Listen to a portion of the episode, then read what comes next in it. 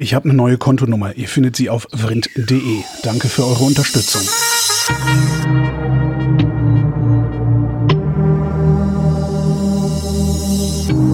Wer redet, ist nicht tot.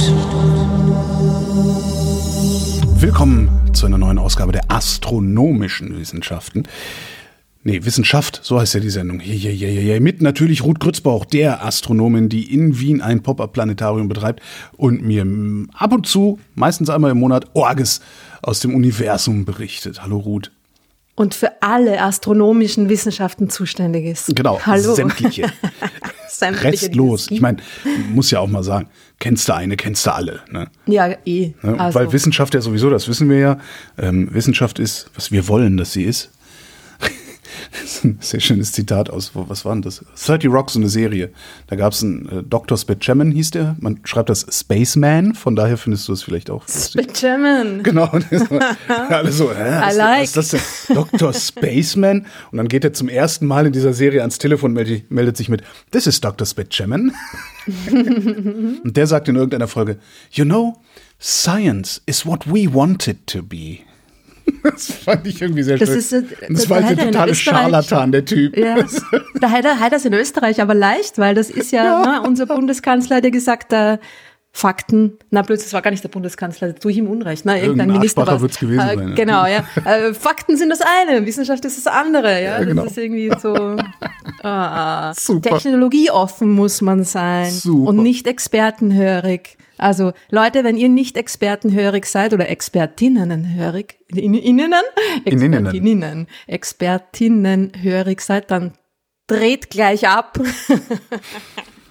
naja, Und noch zwei Ankündigungen hätten wir zu machen. Die eine Ankündigung ist, dass das äh, fast jährliche HörerInnen-Treffen Odonien in Odonien, und zwar Odonien 23, also das in diesem Jahr, stattfindet am 21. August 2023 in Odonien. Äh, Details findet ihr auf der Webseite zur Sendung vrind.de und da zack. Und ich habe mir hier gerade eine Schnittmarke hingemacht, die ich dann hinterher in der, in der Postproduktion genau so schneiden werde, dass alle mitkriegen, dass hier was Interessantes war. Aber, Aber nicht was. was. Juhu. Für euch machen wir fertig, Freunde. Urgemein.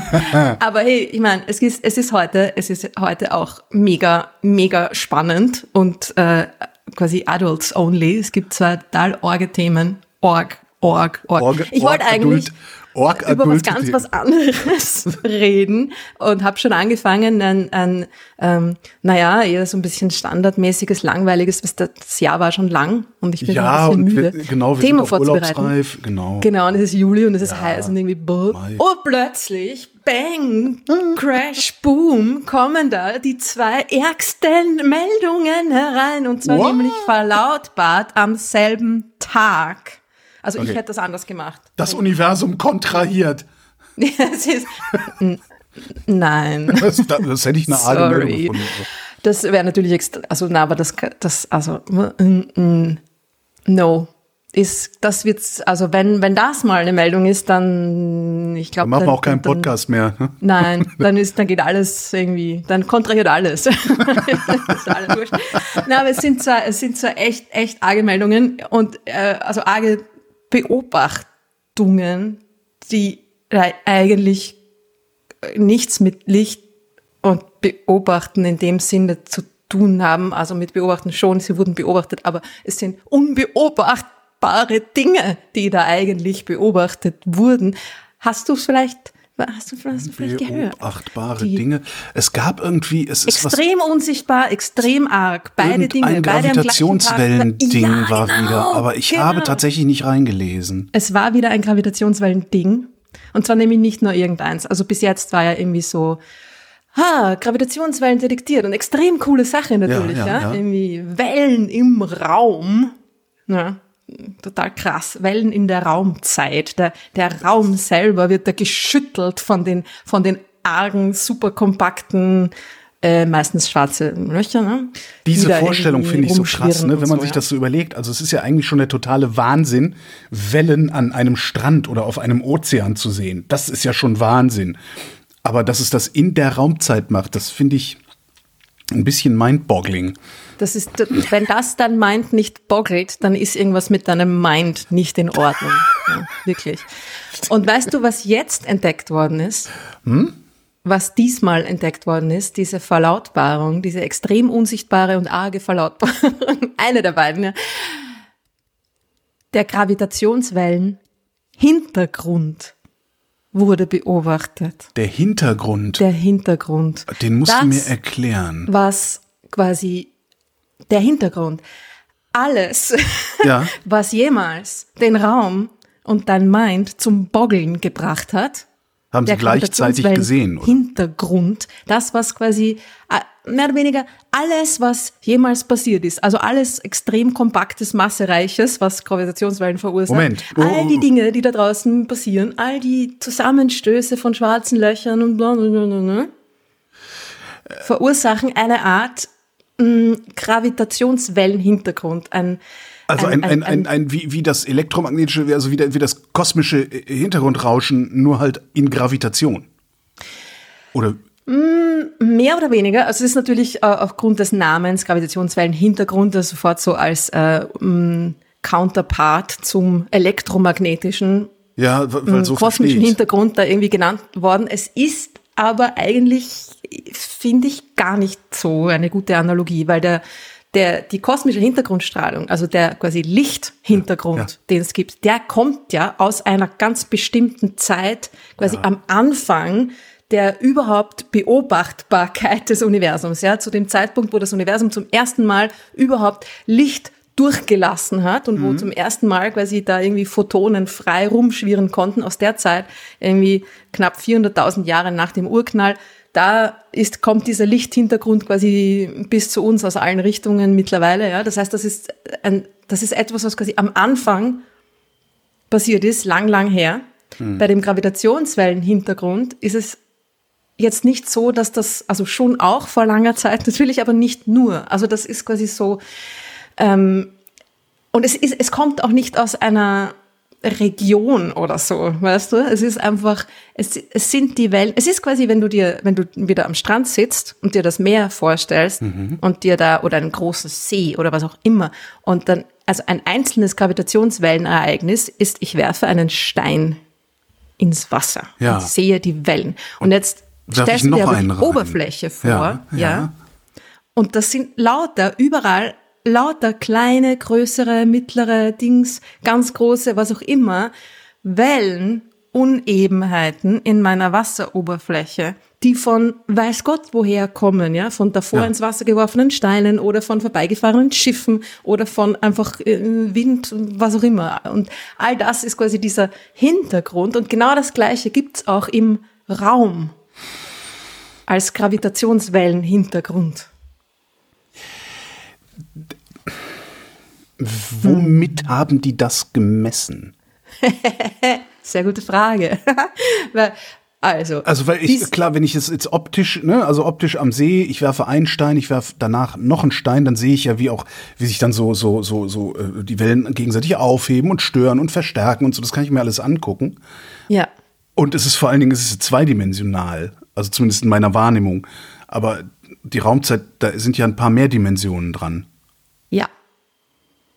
Also, die Sache ist, wie, also wie man einzelne Gravitationswellen detektieren kann, ist ja schon krass genug. Ja, du hast irgendwie diese, diese, diese Detektoren, wo du quasi zwei, in, in, wo du einen, einen Laserstrahl quasi in zwei Richtungen leuchtest und misst, ob es dann einen Unterschied gibt. In zwei Richtungen, die normal aufeinander stehen, ja, und dann schaust du, dann hast du ein paar Kilometer lange ähm, geradlinige Arme mit einem Spiegel am Ende, so in die Richtung, ja, und du schaust, ob das ob da irgendwie ein winzigster, winzigster, winzigster Bruchteil eines, einer Sekunde eines Unterschiedes ist in dieser, in der Laufzeit quasi des, des, des Lichtes. Ja, so mhm. detektiert man quasi diese einzelnen ins Wasser geworfenen Steine. Und das waren, bis jetzt waren das einzelne schwarze Löcher, beziehungsweise auch Neutronensterne, die kollidiert sind. Also stellare schwarze Löcher, quasi unter Anführungszeichen kleine, ja, also auf intergalaktischen Maßstäben. Die, die, die, explodierten Sterne werden zu schwarzen Löchern, mm, oft sind es Doppelsterne, ja, kreisen umeinander, verschmelzen super kompakte Quellen, verursachen Gravitationswellen, die auch für uns mittlerweile halbwegs leicht zu messen sind, was natürlich krass ist, dass es für uns leicht zu messen ist. Ja, Genau. aber dass die, Nein, die ach, das ist ja trivial. Das ist mittlerweile, na, aber das so ist's ja. Mittlerweile ja, ja. so, ah, schon wieder Ich, Gravitation. ich finde ja, das, ich finde das ja auch, ich, ich sag das, glaube ich, ich habe das schon hundertmal irgendwie gesagt, aber ich finde das so faszinierend. Du, du, du rechnest irgendwas und sagst, ja, es muss Gravitationswellen geben, wir können sie nur noch nicht nachweisen. Dann sagt irgendjemand, dann mache ich jetzt aus Laserstrahlen so ein ganz hochpräzises Instrument. Und dann sieht der eine Gravitationswelle. Und ab dem Moment ist völlig klar, wonach man gucken muss. Und auf einmal ist das überhaupt kein, das ist kein Geheimnis mehr. Ja. Das ist, ich finde das total faszinierend. Das ist halt einfach mal, das ist jetzt da. Wir wissen das. Also Ich, ich finde das toll. und jetzt gibt's sie und, überall und wir sehen sie überall. Genau. ja. Und was wir ja damals, äh, wir, was wir ja damals gesagt haben. Bist auch schon einer von ich uns, bin einer gell? von euch, genau. Ich, ich, darf ich euer Maskottchen sein? ähm, aber wa- was, was, was es ja damals hieß und was ich damals auch angenommen habe, ähm, war, dass dass ein neues Fenster ins Universum aufmacht, dass es eine neue, eine völlig neue Art und Weise ist, auf das Universum zu gucken, praktisch wie die Erfindung des Teleskops. Ja. Das finde ich so faszinierend und anscheinend ist genau das jetzt eingetreten, wenn ich dich richtig verstehe. Ja. Es ist, und wir stehen halt, also es ist noch, es ist dabei, jetzt gerade schön langsam, mehr oder weniger im Laufe der Zeit einzutreten. Weil wir stehen aber- ja immer noch natürlich am, äh, absolut am Anfang, ja, des, dieser, dieser neuen Ära, sagen wir jetzt mal, der äh, Gravitationswellenastronomie, wo ich die, die Dinge, die da draußen passieren, nicht sehe, sondern durch ihren Einfluss auf den Raum selber untersuchen kann und nachweisen kann. Und diese, diese einzelnen Gravitationswellen, wie du sagst, diese einzelnen Ereignisse, das ist mittlerweile ja, also ist immer noch sehr interessant natürlich, aber das ist ja fast jetzt schon ein alter Hut. Ja? Und diese, diese Wellen sind mittlerweile doch halbwegs leicht zu detektieren. Und es geht dabei aber um, natürlich um eher kleinere Wellen, obwohl die, diese schwarzen Löcher oder Neutronensterne, die da kollidieren, natürlich, das sind super energetische Phänomene, die da passieren, aber sie verursachen mehr oder weniger kleine Gravitationswellen. Dieser Gravitationswellenhintergrund, der aus all dem besteht, was da quasi jemals irgendwie kollidiert ist und so, das sind riesige Wellen. Ja. Das sind Wellen im Raum, also sind natürlich im, im, im, haben natürlich eine Art Verteilung ihrer Wellenlänge. Das wissen wir natürlich jetzt auch alles noch nicht genau, wieder wel- welche Wellen öfter vorkommen und so, ja. Aber es gibt da diese Riesenwellen, diese Lichtjahre großen, Lichtjahre langen ja, Gravitationswellen. Die haben Wellenlängen von Lichtjahren. Jetzt, wie detektierst du sowas? Wie detektierst du eine Welle, die selber ein Lichtjahr lang ist? Da bräuchtest Aber du ja ist ein ein Detektor, der mindestens, mindestens Ja, ein genau. Lichtjahr und eine Oder mehr. Lichtsekunde länger. Ja, genau. Ja, Hm. genau. Das heißt, du bräuchtest, du bräuchtest da Sonnensystem große oder also mehr. Ne? Du bräuchtest eigentlich ein galaxiengroßes Teleskop in Wirklichkeit. Aber du Wie sagst mir jetzt nicht, dass sie, dass sie das geschafft Haben haben. die das gemacht? Ja, eben. Sie haben eine Galaxie missbraucht. Sie haben die, die Milchstraße missbraucht. Genau. Genau. Sie haben Pulsare in der Milchstraße als Mhm. Teleskop unter Anführungszeichen missbraucht. Diese Methode, die Methode an sich ist ja auch, ist, ist so krass, ja. Das nennt sich Pulsar-Timing. Pulsar-Timing. Noch- Was man macht, ist, man, man, man timet die Pulse dieser Pulsare oder man misst die genaue, den genauen zeitlichen Abstand zwischen den einzelnen Pulsen dieser Pulsare. Das kann man ja le recht leicht beobachten. Die sind sehr hell. Das sind diese rotierenden, super, super schnell rotierenden äh, Neutronensterne, ja, Pulsare, die, die mh, Radiowellen, hauptsächlich Radiowellenpulse aussenden.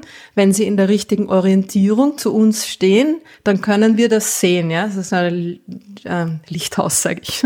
ähm, wie heißt das? Äh, Leuchtturm. Leuchtturm, Leuchtturm, Leuchtturm. Leuchtturmartig, weil halt dieser Radio, diese Radiowellen da durch die starken Magnetfelder ähm, die Teilchen an den Polen quasi da irgendwie ko- kollimieren und raus die Radiostrahlen quasi genau an den Polen des, des superschnell rotierenden Sterns nach oben und nach unten rausgepfeffert werden.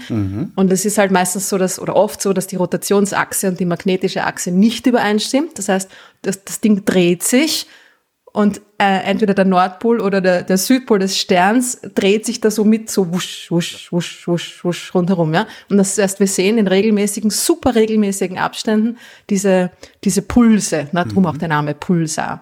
Und jetzt haben wir solche Sterne, die unfassbar wahnsinnig schnell rotieren. Und zwar im Millisekundenbereich. Ja, Millisekundenpulsare. Dieser Stern, dieser tote Stern, der ja immer noch irgendwie ein, eine riesen Massenansammlung ist, ja, toter Stern, ungefähr 30 Kilometer, so die Masse der Sonne in 30 Kilometer Durchmesser zusammengequetscht. schön ja. schwer. Ganz schön dicht. Und dann dreht sich dieses Ding, weil es sich ja vorher auch gedreht hat, alles dreht sich, bewegt sich ja, dreht sich super schnell, hat dann wahrscheinlich meistens noch irgendwie Material von einem Begleiterstern irgendwie ange, angesaugt, äh, und um sich noch schneller zu drehen, ja, Drehimpuls von außen irgendwie angenommen und so weiter. Das dreht sich dieses, dieses 30 Kilometer große, sonnenschwere, absurde Ding irgendwie tausendmal pro Sekunde, ja. Muss auch mal hinkriegen. Auf jeden Fall sind diese Millisekundenpulsare, diese, diese Drehung und diese Pulse so genau, dass ich die quasi als, als Grundlage verwenden kann, um zu schauen, was da dazwischen los ist, ja, zwischen mir und meinem Pulsar. Okay, also haben Sie im Grunde das LIGO bis hin zu einem Pulsar verlängert auf. Ja, so in die Richtung, genau. Das Projekt, also LIGO hat in dem Fall da gar nichts damit zu tun, weil ja es doch ein, über den Umweg der des Lichts über den Umweg der Beobachtung, der klassischen Beobachtung gegangen ist. Das Projekt heißt Nanograph, auch ein cooler Name äh, vom North American Nanohertz Observatory for Gravitational Waves. Ähm, und damit haben sie einfach große Radioteleskope, allerhand verschiedene große Radioteleskope auf der Welt auch äh, verwendet, zusammengeschaltet und diese, diese ähm, Millisekundenpulsare, die in der Milchstraße verteilt sind, beobachtet. Ja, also sie haben 67 Pulsare über 15 Jahre hinweg. Seit 15 Jahren machen die das. Ja. Einmal im Monat, 15 Jahre, einmal im Monat beobachten sie diese Millisekundenpulsare und schauen, ob da quasi immer noch alles gleich ist. Das ist so in die Richtung. Aber woher wussten die vor 15 Jahren, dass sie das machen müssen, um heute den Gravitationswellenhintergrund zu sehen? Oder haben sie das gar nicht gewusst, sondern haben einfach nur gedacht, wir beobachten mal die Pulsare? Das war schon die Idee dahinter. Also, dass es diesen Gravitationswellen, das war natürlich, also das Projekt hat begonnen, bevor die ersten Gravitationswellen tatsächlich detektiert Ja, wurden. eben. Aber man weiß ja schon länger, dass es die geben sollte. Und man, das ist ja, dass, dass wir quasi in der Lage sein sollten, das zu sehen. Das wissen wir ja auch schon länger. Und dass es diesen Hintergrund geben sollte, also es ist einfach, Leute kommen halt einfach auf grandiose Ideen und überlegen sich eine Art und Weise, wie man das nachweisen könnte. Und dann war natürlich diese Pulsar-Timing-Geschichte, wenn, wenn du ein, du hast quasi ein, ein, ein Lighthouse, warum geht der, der deutsche Name irgendwie nicht Weiß in ich mein nicht. Hirn rein? Leuchtturm. Leuchtturm. Lichthaus. Wobei ich Lichthaus eigentlich ganz schön.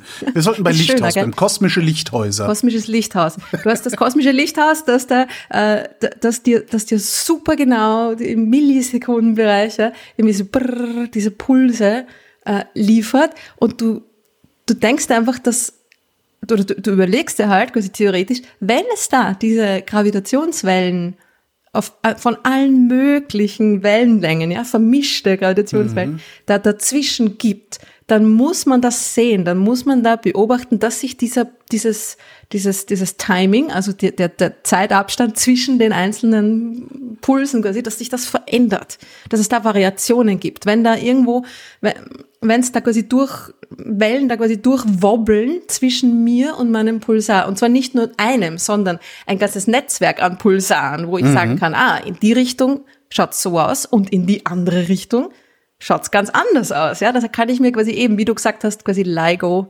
äh, die, die Geometrie mehr oder weniger, ja, da reproduzieren.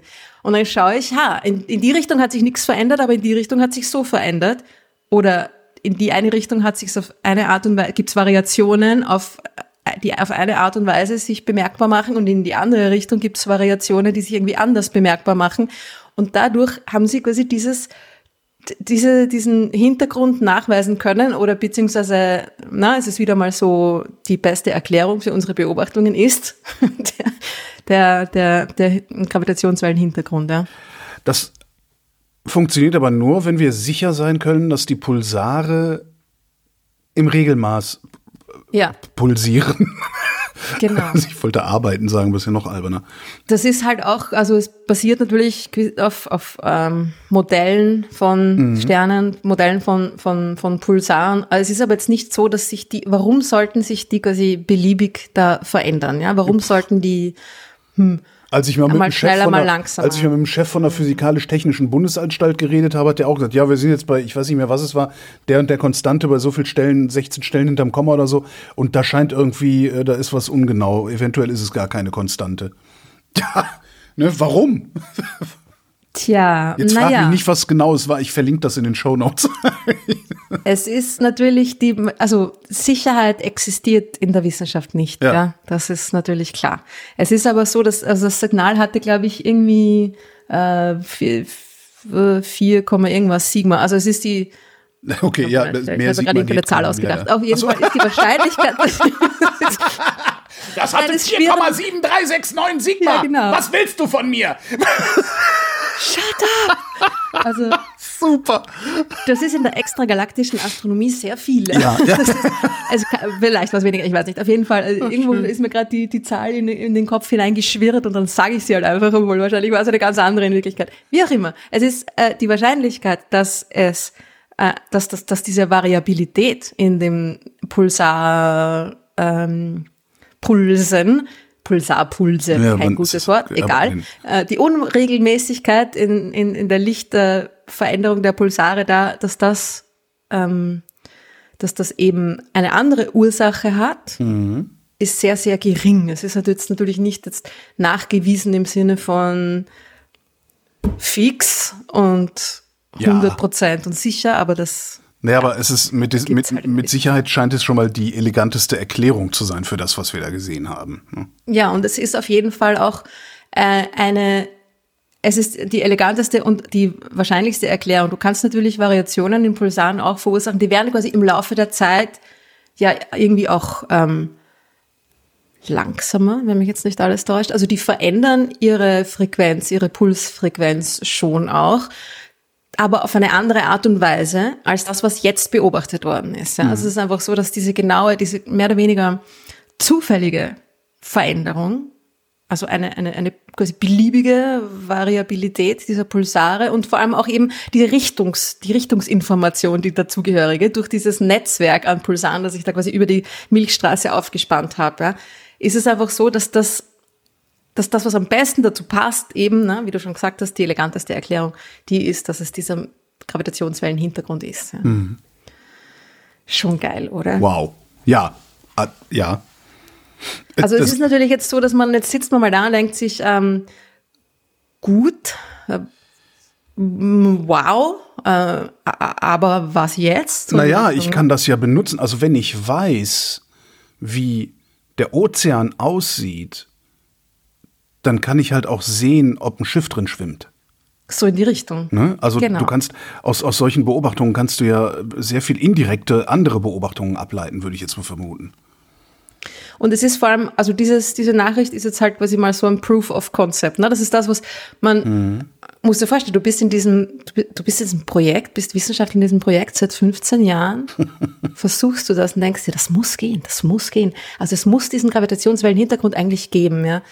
Und man müsste den eigentlich beobachten können. Wir haben halt leider noch nicht genug Daten, noch immer nicht genug Daten, ja, sieben Jahre später, noch immer nicht genug Daten. Und dann siehst du irgendwann einmal so ein erstes Signal und denkst, ah, scheiße, zwei Sigma, das reicht noch nicht. Jetzt haben wir uns auch noch vermessen. Und, ja, und irgendwann, 15 Jahre später, plötzlich, irgendwie, endlich können wir sagen, ja, Ja. die sind da und wir haben die beobachtet. Wir können den Gravitationswellenhintergrund mit Hilfe dieser, der Pulsare, die da überall über die Milchstraße verteilt sind, nachweisen. Wir haben uns quasi ein milchstraßengroßes Teleskop da irgendwie mit Hilfe dieser Pulsare äh, gebaut. Ja, äh, gebaut.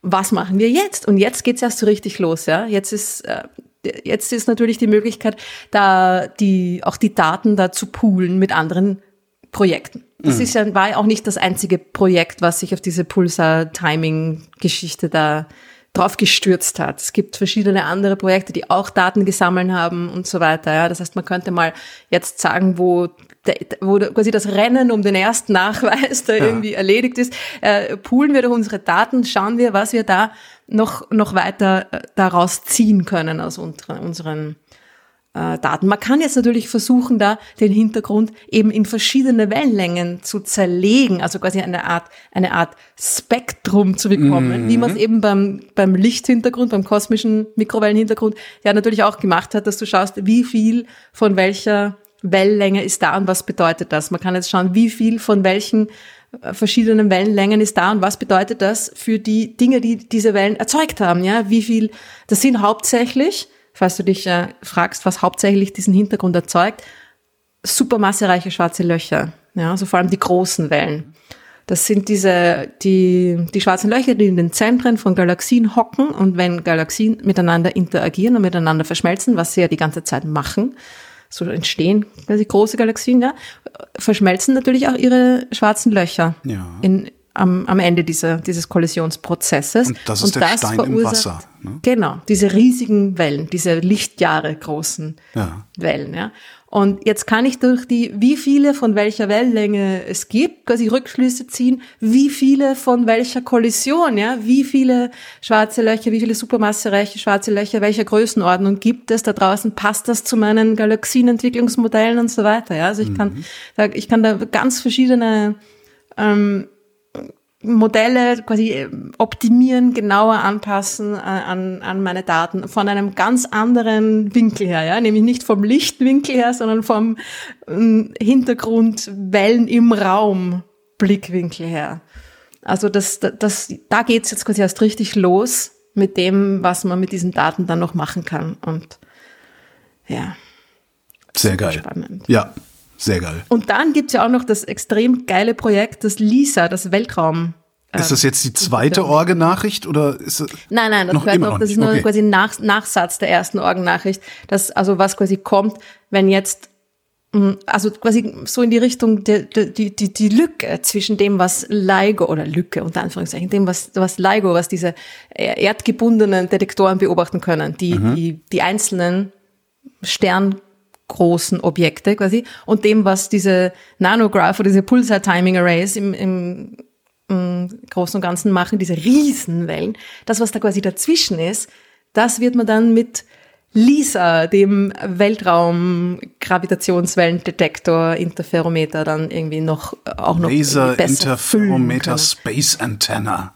Ja, ultra geil. Es ist so ein bisschen so ähm, immer auch immer weiter nach hinten gepusht worden jetzt in den letzten Jahren. Also es ist noch nicht ganz klar, wann wann das wirklich kommt. Sollte irgendwann in den 2030er, Mitte der 2030er Jahre mhm passieren. Vielleicht wird es ein bisschen später, vermutlich. 2037 sagt. Äh, Ach, ist 37 mittlerweile. Die allwissende okay. Müllhalde sagt 37, ja, genau. Dann wird sie recht haben. und das ist halt doch noch irgendwie 15 Jahre hin und dann wird das vielleicht dann auch noch ein paar Mal verschoben. Also, naja.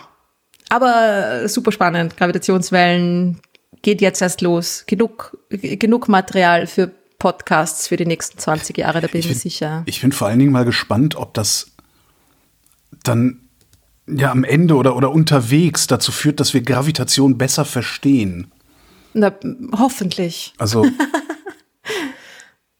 also im Moment ich mein, sehen wir sie ja nur. Ne? Im Grunde sehen wir ja nur, dass, äh, ja, wenn du auf der Erde was loslässt, fällt es nach unten. Ne? ja, genau. Nichts anderes und, machen wir da gerade, aber wir sehen es halt schon mal. Wenn man schaut, dann sieht man, wie Dinge zusammenstoßen. Genau, genau. genau. so, ah, oh, ihr zieht euch an. Hm. Uh, ja. Ja, aber das ist eben auch diese, diese, ähm, wie soll man sagen, na, dieses, das Verständnis der Gravitation quasi losgelöst von zwei Massen ziehen sich an, sondern Gravitation ist etwas, was quasi im Raum passiert, ja. Aber ja. das ist, gut, wissen wir mittlerweile ja auch schon, ja. Dass es, äh, Gravitation ist eine, ist mehr oder weniger eine, eine Eigenschaft des Raums, ja. Das ist die Krümmung des Raums, die natürlich durch die Masse verursacht wird, aber es an sich ein Ding, das dem Raum innewohnt. Und das mhm. sind immer sehr spannende Dinge, die dem Raum innewohnen. so ganz generell, ja. Dem Raum wohnen spannende Dinge inne. Auch ein sehr schöner Sendungstitel. den ich aber nicht benutzen werde.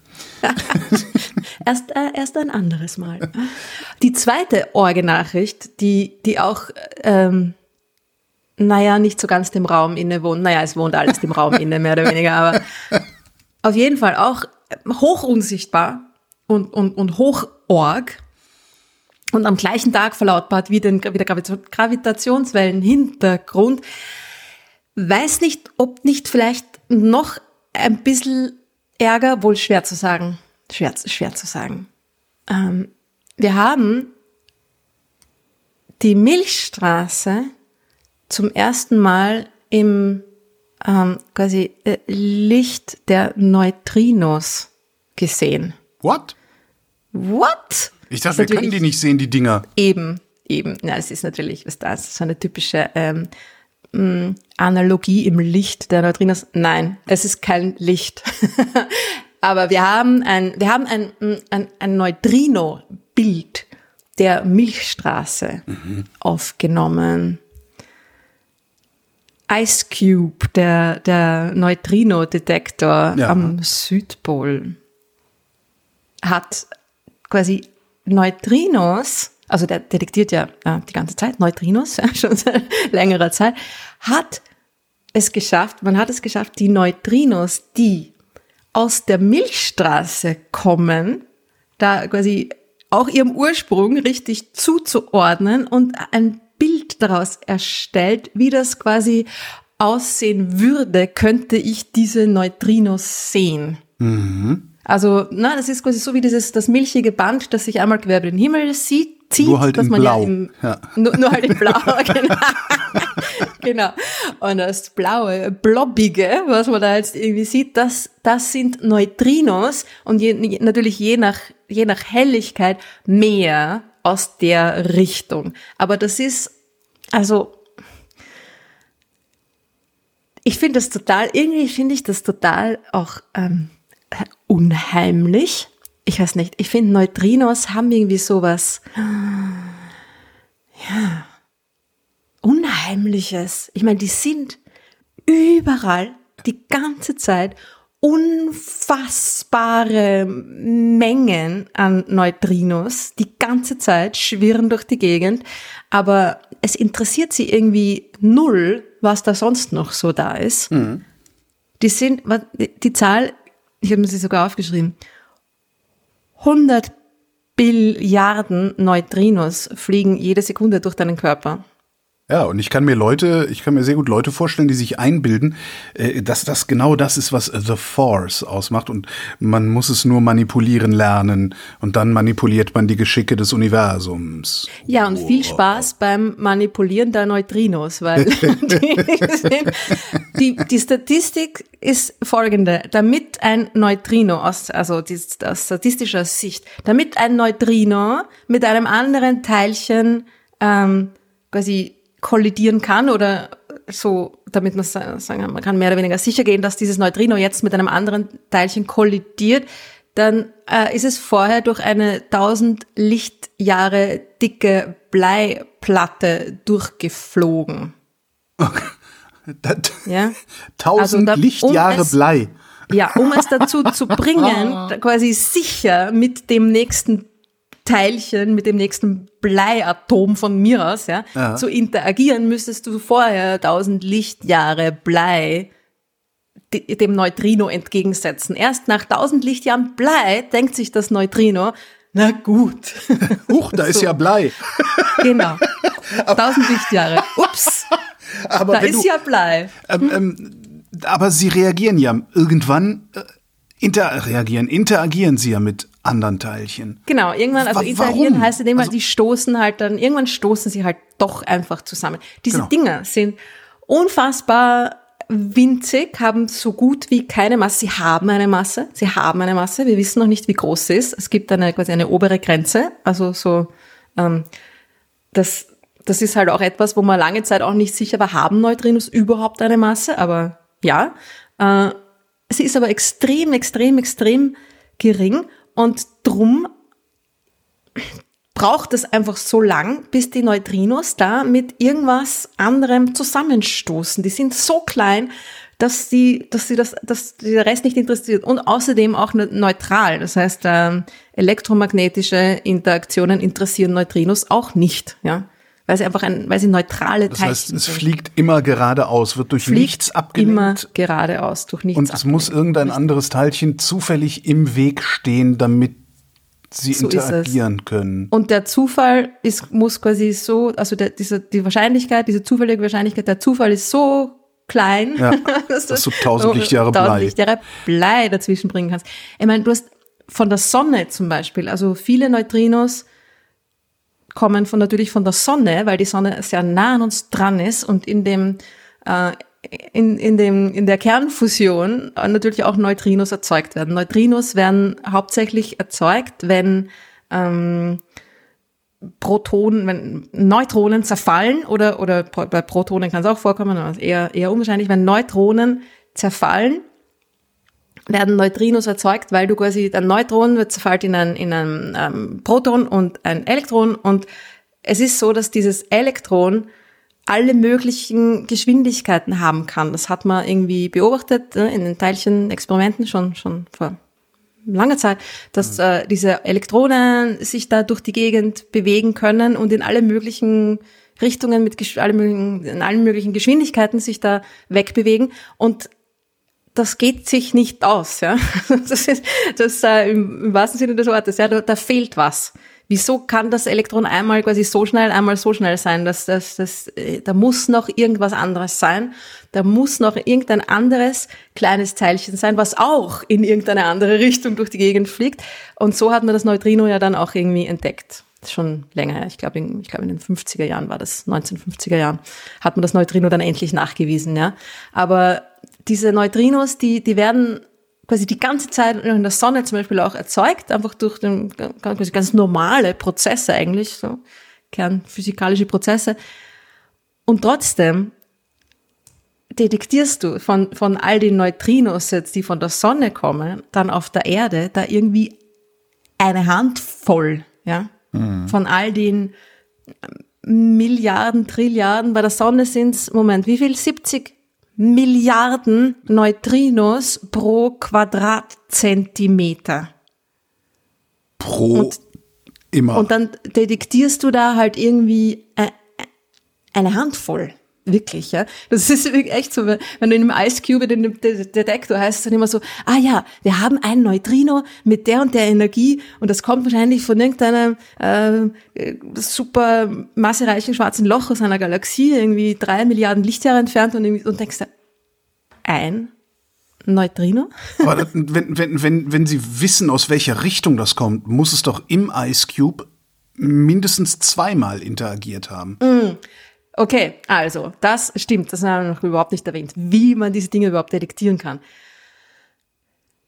Das ist auch super cool. Du detektierst das Neutrino, wenn es nämlich dann irgendwann ne, nach den 1000 Lichtjahren Blei doch äh, mit etwas zusammenstoßt, äh, verursacht das einen, einen Teilchenschauer. Also da entstehen einfach andere Teilchen, alle möglichen Arten von Teilchen und äh, die können sich dann in diesem Eis mit Überlichtgeschwindigkeit bewegen, also Überlichtgeschwindigkeit in dem Eis. Das heißt, diese, man detektiert nicht das Neutrino selbst, sondern was du machst, ist, du siehst den Die Reste des Lichtblitz. Zusammenstoßes sozusagen. Genau, du siehst die Reste des Zusammenstoßes. Und was passiert? Die Reste dieses Zusammenstoßes sind hauptsächlich Myonen, die sich da über Lichtschnell in dem Medium, muss man Mhm. dazu sagen, nicht über Lichtschnell, geht nicht, ja, über Lichtschnell in dem Medium. Schneller, die sind schneller als die Lichtgeschwindigkeit in dem Eis, ja. Mhm. Und verursachen dadurch einen Lichtblitz, das ist diese Cherenkov-Strahlung. Okay, und deren Richtung kann ich dann natürlich bestimmen, weil die kann ich länger Genau. beobachten.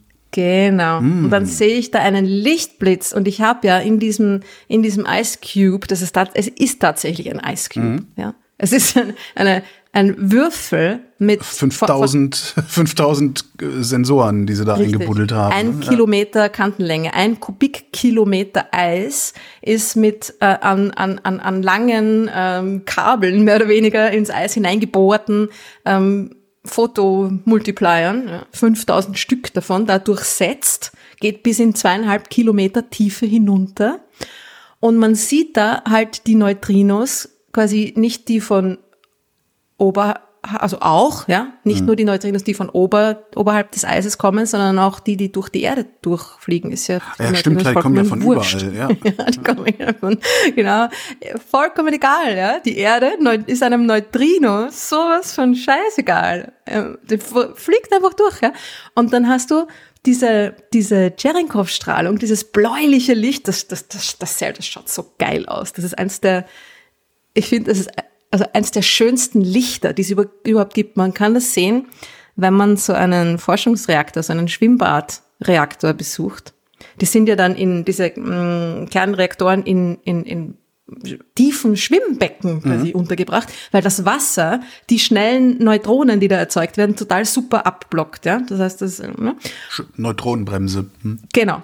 Weil Neutronen und Wassermoleküle ähnliche Größe, also Kerne, ja, die Wasser, die Kerne des äh, Wassermoleküls ähnliche Größe wie, wie, wie die Neutronen, die, die Protonen zumindest, ja, egal, wie auch immer. Auf jeden Fall, äh, hast du dann dort auch genauso diese, diese äh, überlichtschnellen Teilchen, die dort entstehen und die dieses blaue Licht verursachen. Das ist so geil, wenn du da stehst und da hinunterschaust. Ich meine, das ist, das sitzt dann in, weiß ich nicht, 20 Meter Tiefe, die sind sehr tief, diese Schwimmbecken, sitzt da dieser, dieser Reaktor und du siehst die Brennstäbe. Und du kannst siehst vor allen Dingen kannst du da einfach stehen und denkst die ganze Zeit. Ich Genau. habe ja, ich hab ja mal in Biblis war ich ja mal ähm, und habe dann da runtergeguckt und habe auch gedacht, kann, kann man hier jetzt einfach stehen? Ist das nicht gefährlich? Aber anscheinend nicht. Du spürst dann noch ganz leicht irgendwie die Wärme, ne? wenn du die Hand übers Wasser hältst. das ist halt die, die Sache, dass es, also gut, die haben jetzt nicht so äh, schnelle Teilchen, beziehungsweise die Strahlung ist natürlich nicht äh, so hoch energetisch und so gefährlich. Das sind ja irgendwie Testreaktoren. Sind keine, keine äh, energieliefernden Kernreaktoren und so weiter. Ja, Also es ist natürlich ich glaub, wahrscheinlich, ich glaub, wenn der du ist auch da gerade gewartet worden, als ich da drin war. Also ich glaube nicht, dass da noch dazu, dass also der nicht irgendwie gerade. Ich glaube nicht, dass sie so einen Honk wie mich einfach mal in ihren Reaktor lassen, wenn das Ding gerade läuft. Aber das heißt, du hast das Licht nicht gesehen, du hast das Cherenkov-Licht Okay, nicht dann, gesehen. dann war das tatsächlich nur ein blau äh, ausgekleidetes Becken oder sowas. Dann habe ich das Licht nicht gesehen. Aber es war blau. Ich habe runtergeguckt und es war blau. und das war so ein bläuli, so ein, ein, ein wunderschönes blaues Licht, das so, das einen so ein bisschen so anzieht. Also man hat irgendwie so das Gefühl, oh, ist das schön, da will ich hin. Hm. Oder liegt's an mir? Oh Gott. Ich weiß es nicht, es ist 20 Jahre her, dummerweise. ähm, Okay. und anscheinend hat es mich nicht gut, hat's mich nicht stark genug beeindruckt. Aber ja. Okay. Ich fand das sehr beeindruckend, aber gut. Auf jeden Fall ist das genau dieses Licht, das Nee, das war das nicht. Ich habe es jetzt gerade noch mal gegoogelt. Nein, nein. Da war hat einfach nur das so Becken blau, blau ausgekleidet. Okay, aber nur blaue Ja, Kacheln. blaue Die sind Kacheln nicht so beeindruckend, nein. Ja, nee, das hätte ich, das hätte ich mir gemerkt. Also das Licht hätte ich mir gemerkt, ja. Das ist schon sehr cool. Und das ist genau, das ist dieses Licht, das, das im, das Neutrinos quasi in dem Eis verursachen als kurzen Lichtblitz, weil da eben andere Teilchen erzeugt werden durch diese Interaktion, die dann dieses, diese überlichtschnell sind im Medium und dann diese, dieses Licht erzeugen. Und dann sehe ich natürlich, na, wenn ich das von verschiedenen Richtungen mit all diesen 5000 äh, Detektoren, da Fotozellen da, da beobachte, sehe ich dann natürlich auch, woher das kommt. Also dann sehe ich quasi diesen, eine, eine, eine Lichtspur. Ich beobachte eine Lichtspur. Und das Ding ist jetzt, weil das Neutrino so nicht interagiert, ja, oder so wenig interagiert, ist die Wahrscheinlichkeit, dass dieses Neutrino, was ich da detektiert habe, mit irgendwas anderem schon interagiert hat, quasi gleich null. Das hat mit nichts anderem interagiert. Ja. Weil im Weltraum nicht irgendwie tausend Lichtjahre Blei Viel Blei liegt da nicht rum. Ja, genau. Das heißt, das ist eigentlich auch der extreme Vorteil von Neutrinos, dass ich ihren Ursprung ja eigentlich, wenn ich sie mal habe, dann äh, recht leicht rekonstruieren kann. Also es ist natürlich so, dass die Richtung immer noch also so exakt ist das natürlich nicht. Ja? Es ist nicht jetzt so exakt wie Licht, dass ich das, die, die, die Richtung jetzt so super genau irgendwie am Himmel rekonstruieren kann. Aber ich kann die Region, aus der sie am Himmel kommen, ziemlich so halbwegs genau ähm, detektieren. Und ich weiß auch ihre Energie. Ich weiß quasi, wie, wie, wie schnell sie unterwegs waren. Das heißt, ich kann sagen, mit welcher Energie ist dieses Neutrino da angerauscht und woher ist es gekommen. Und jetzt ist es so, dass verschiedene Prozesse, die Neutrinos erzeugen, ja natürlich auch Neutrinos unterschiedlichster Energie erzeugen. Das heißt, ich kann dieses Neutrino einem bestimmten Prozess zuordnen und ich weiß, woher es kam. Das heißt, das, und das bei Licht ist das nicht so leicht. Also oft schon auch, aber das Licht ist ja. Das streut. Das und ist ist, ja, äh, genau, das ist ja genau. everybody's darling. Ja, das will ja, ja, ja. mit jedem interagieren. Genau. Ja? Also bei Licht ist es irgendwie so, mh, ist das wirklich von dort her oder, oder ja, bei Sternen gut. Ne? Aber bei vielen anderen Dingen ist das, da, da ist, das ist messy, Licht ist messy. Und Mhm. diese Neutrinos, die sind irgendwie so zuordnenbar, verlässlich. Aber halt nur, wenn ich sie mal habe. Aber dann. Aber dann. Ja, und es ist halt jetzt so, dass dieses, dieses Neutrino-Bild der Milchstraße ist so, dass man jetzt mit Daten, die man über die letzten zehn Jahre oder sogar ein bisschen mehr Laufzeit dieses Ice Cube-Projekts gesammelt hat, ja, aus 60.000 Neutrinos, die man bis jetzt beobachtet hat in all diesen Jahren. 60.000, Das ist halt so ja. nix, ne? Ja. Nix. Aus dem ganzen Universum. 60.000. Ja. Äh, aus denen mit Hilfe von verschiedensten neuen Machine Learning Algorithmen und so weiter, da die Neutrinos, die aus der Milchstraße kommen, herausgekitzelt hat. Und in diesem hübschen bläu bläulichen Bild dann natürlich quasi auch äh, abgebildet hat, obwohl das Bild selber jetzt mh, ja, wissenschaftlich gesehen jetzt nicht so den wahnsinnig großen Wert hat, weil ja, es geht darum zu wissen, wo ist das Neutrino her, was ist dort passiert. Ja. Aber man Also, muss, das man muss ja äh, de, denjenigen, die das, die das bezahlen, also der Öffentlichkeit, äh, das irgendwie verkaufen auch. Und dafür sind solche Bilder natürlich perfekt. Natürlich, und es ist, es ist schon auch cool, weil dieses, also das zu wissen, wo das Ding herkommt. Und es ist ja so, dass die Milchstraße, irgendwie man denkt sich auch, naja, super, die Milchstraße ist eh, eh urhell am Himmel, oder? Nein, also ähm, hell schon, aber nicht, nicht was Neutrinos angeht. Die Milchstraße ist, was Neutrinos angeht, keine, keine helle Quelle. Also es kommen nicht super viele Neutrinos aus der Milchstraße. Die meisten Neutrinos kommen aus der Atmosphäre der Erde sowieso. Die werden da von der kosmischen Strahlung erzeugt in der oberen Atmosphäre, haben aber halt, weil sie in einem bestimmten Prozess erzeugt werden, auch quasi bestimmte ähm, Energien und so weiter. Das heißt, man kann die halbwegs gut rausfiltern. Ich brauche halt nur viele Daten, ja. Ich brauche viele Neutrinos. Es kommt, wie war die, wie war die, die Statistik irgendwie ein, eins zu einer Million oder so, der, der, der Hintergrund irgendwie auf jede, auf jedes ähm, kosmische Neutrino, also jedes Neutrino, das außerhalb der Erdatmosphäre erzeugt wurde, kommen ungefähr eine Million Neutrinos aus der, aus der Atmosphäre oder irgendwie so. Ja. Also das ist ähm, die, die, die Atmosphäre ist, ist super, super, super hell. Und dann, gut, dann kommt noch die Sonne, die, da kommen auch viele Neutrinos her, aber dann kommt mal lang nix und das nächste, was wieder viele Neutrinos erzeugt, sind eben ähm, Prozesse, die in anderen Galaxien stattfinden, supermassereiche schwarze Löcher und das Material, das da um diese supermassereichen schwarzen Löcher quasi rum, rumfliegt und so, so wahnsinnig äh, arg aufgeheizt wird und so. Ne? Und da werden auch wieder viele Neutrinos produziert. Das heißt, andere Galaxien und ähm, die Sonne und unsere Atmosphäre, ja, und sonst ist da kaum ein Neutrino von irgendwas anderem. Und da jetzt die, die quasi wirklich die aus der Milchstraße, aus unserer Galaxie, aus der, der, der Ebene der Milchstraße da irgendwie rauskommen, die da irgendwie rauszuzuzeln, ja. Ist schon krass. Woher kenne ich, wo, woran erkenne ich den Unterschied zwischen Neutrinos, die aus der Erdatmosphäre kommen, Neutrinos, die aus der Sonne kommen und irgendwelche Neutrinos, die von ganz woanders herkommen?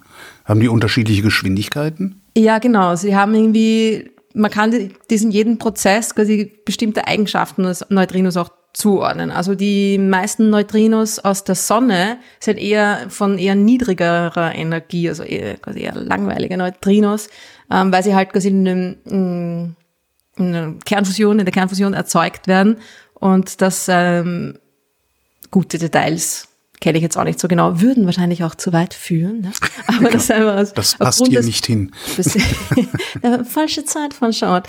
Äh, aufgrund des, äh, wie, wie dieser Prozess abläuft, kommt dann halt ein Neutrino mit einer gewissen Energie heraus. Ja. Und das ist in, in, in den, ist in der Sonne, die, die, die Sonnenneutrinos sind quasi sehr leicht zu unterscheiden von, von den anderen. Ja.